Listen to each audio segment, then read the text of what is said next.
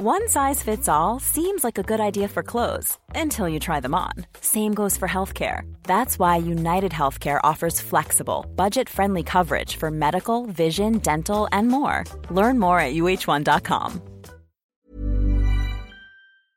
Eh, le hemos pedido al doctor Francisco Vázquez Gómez Bisoño, que ya hemos hablado con él hace dos semanitas, por ahí así, investigador de la Universidad Panamericana, investigador invitado del INACIPE. Por cierto, déjeme decirle, le pedimos, le pedimos a, eh, pedimos una conversación con algún ministro de la Corte.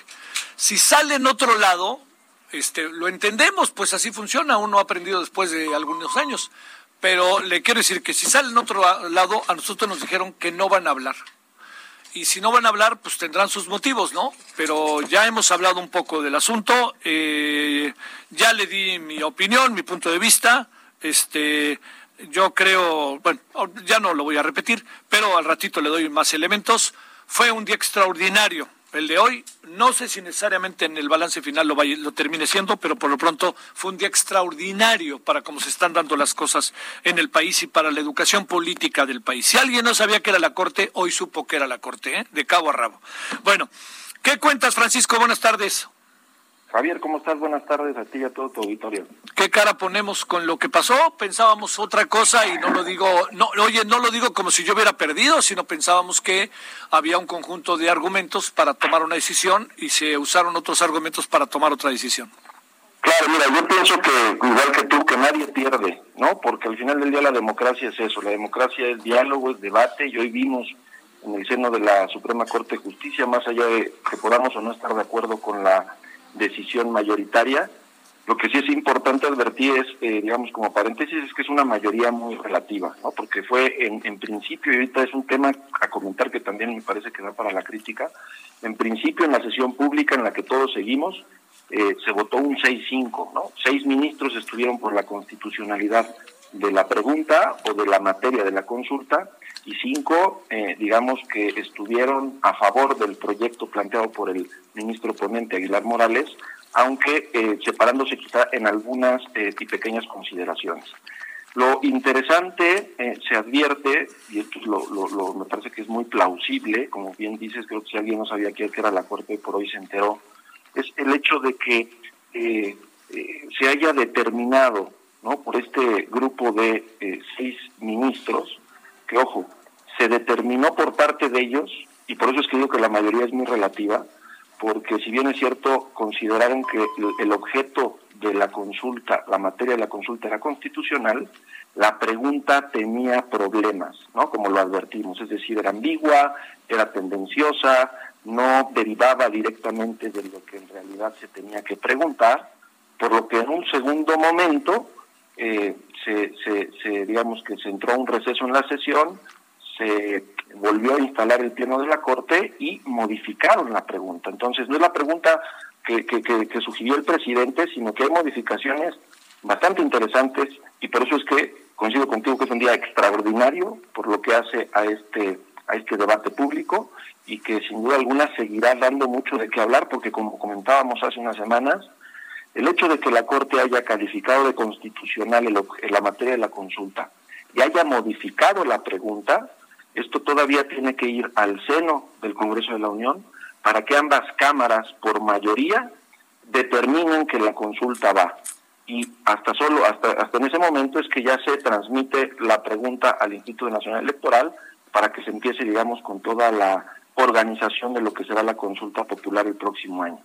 Entonces todavía me parece que va a dar para mucho más debate público cuando se presente esto en el seno de ambas cámaras del Congreso de la Unión. Eh, Francisco, eh, ¿cómo, cómo poder, cómo, qué aprecias que puede tener de efectos colaterales? Se ha llegado a hablar incluso de lo que podría provocar en los mercados. ¿Qué quiere decir? Que eventualmente generaría desconfianza, que eventualmente este, no quedaría bien, o sea, no hay, no hay una especie de eh, vigencia del Estado de Derecho, hay más una interpretación política del derecho que una interpretación del derecho del derecho. ¿Qué alcanzas a ver? Yo sí, yo sí coincido y, sigo siendo, así que me sigo manteniendo firme en los en los argumentos que planteábamos y que incluso eh, pues incorporaba de manera muy correcta el proyecto presentado por el ministro Aguilar eh, Morales, ¿no? En el sentido de que la pregunta implica la restricción a derechos humanos, implica la vulneración al principio de presunción de inocencia, compromete el funcionamiento de las instituciones de procuración de justicia, viola el principio de, de, igualdad, ¿no? Porque porque se refería a personas en específico. Y en este sentido creo que si hay valoraciones o argumentos por parte de los ministros que fueron mayoría, si hay argumentos y valoraciones más de carácter político que de carácter jurídico. Y eso evidentemente siempre será reprochable.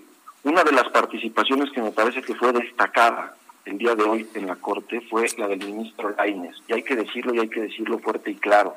El ministro Laines dio una cátedra de lo que es el derecho constitucional, aportó y acercó criterios que son muy importantes o serán muy interesantes para lo que venga después, para cualquier otro procedimiento de consulta popular, pero sobre todo que desde el punto de vista ético y desde el punto de vista de la independencia de los jueces, de la independencia del Poder Judicial, lo dijo con todas sus letras, los jueces constitucionales no somos nombrados para tener popularidad.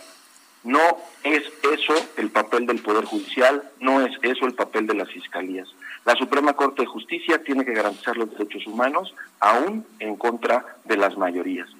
Y en este sentido, pues sí habrá que, con un poco de más de tiempo, teniendo las versiones eh, estenográficas, eh, digamos, pudiendo entrar a, revisar nuevamente los videos, revisar los planteamientos del ministro presidente Saldívar, de Ortiz Mena, de Ríos Farjat, de Esquivel, que eh, al final creo que hay valoraciones más de carácter político. ¿Por qué? pues nos gustó o no, la consulta popular que nos dimos en México, como lo platicábamos, es una consulta que resulta vinculante. No sé si quieras que analicemos la pregunta tal y como la diseñó. Sí, claro, claro, claro que sí, Francisco. Tenemos dos minutitos, dos minutitos. te, la, te, la, te la planteo muy rápido, pero la, la, la pregunta va en el sentido de eh, advertir lo siguiente. Eh, Vamos a ver, porque la tengo por aquí. Aquí está. Dice, ¿estás de acuerdo o no en que se lleven a cabo las acciones pertinentes con apego al marco constitucional y legal para emprender un proceso de esclarecimiento de las decisiones políticas tomadas en los años pasados por los actores políticos, encaminado a garantizar la justicia y los derechos de posibles víctimas? Creo que la pregunta sigue teniendo problemas de ambigüedad, pero ojo, ya no se refiere a expresidentes, ya no se refiere a nombres eh, en lo personal o en lo particular, habla de proceso de esclarecimiento de las decisiones políticas, ojo, eh, tomadas en los años pasados. Mi pregunta inmediata es, ¿el 2019 y el 2018 están comprendidos? ¿Los actores de este gobierno son actores políticos? Mm. Y la finalidad es encaminar un proceso para garantizar la justicia tal y como está diseñada en abstracta la, la, pregunta, mi primera duda o mi primer planteamiento que tendrá que reflexionarse es, oye, esto no se refiere solamente a los expresidentes, se refiere a cualquier actor político que haya tomado decisiones en los años pasados. Y eso me parece que implica incluso a los actores que por hoy están en el ejercicio del poder. Sale, Francisco. Va a ser muy interesante el debate que se ve en el seno del Congreso. Te mando un saludo, Francisco, y mi agradecimiento que estuviste con nosotros. Al contrario, Javier, gracias a ti nuevamente y quedo a tus órdenes. Claro, gracias.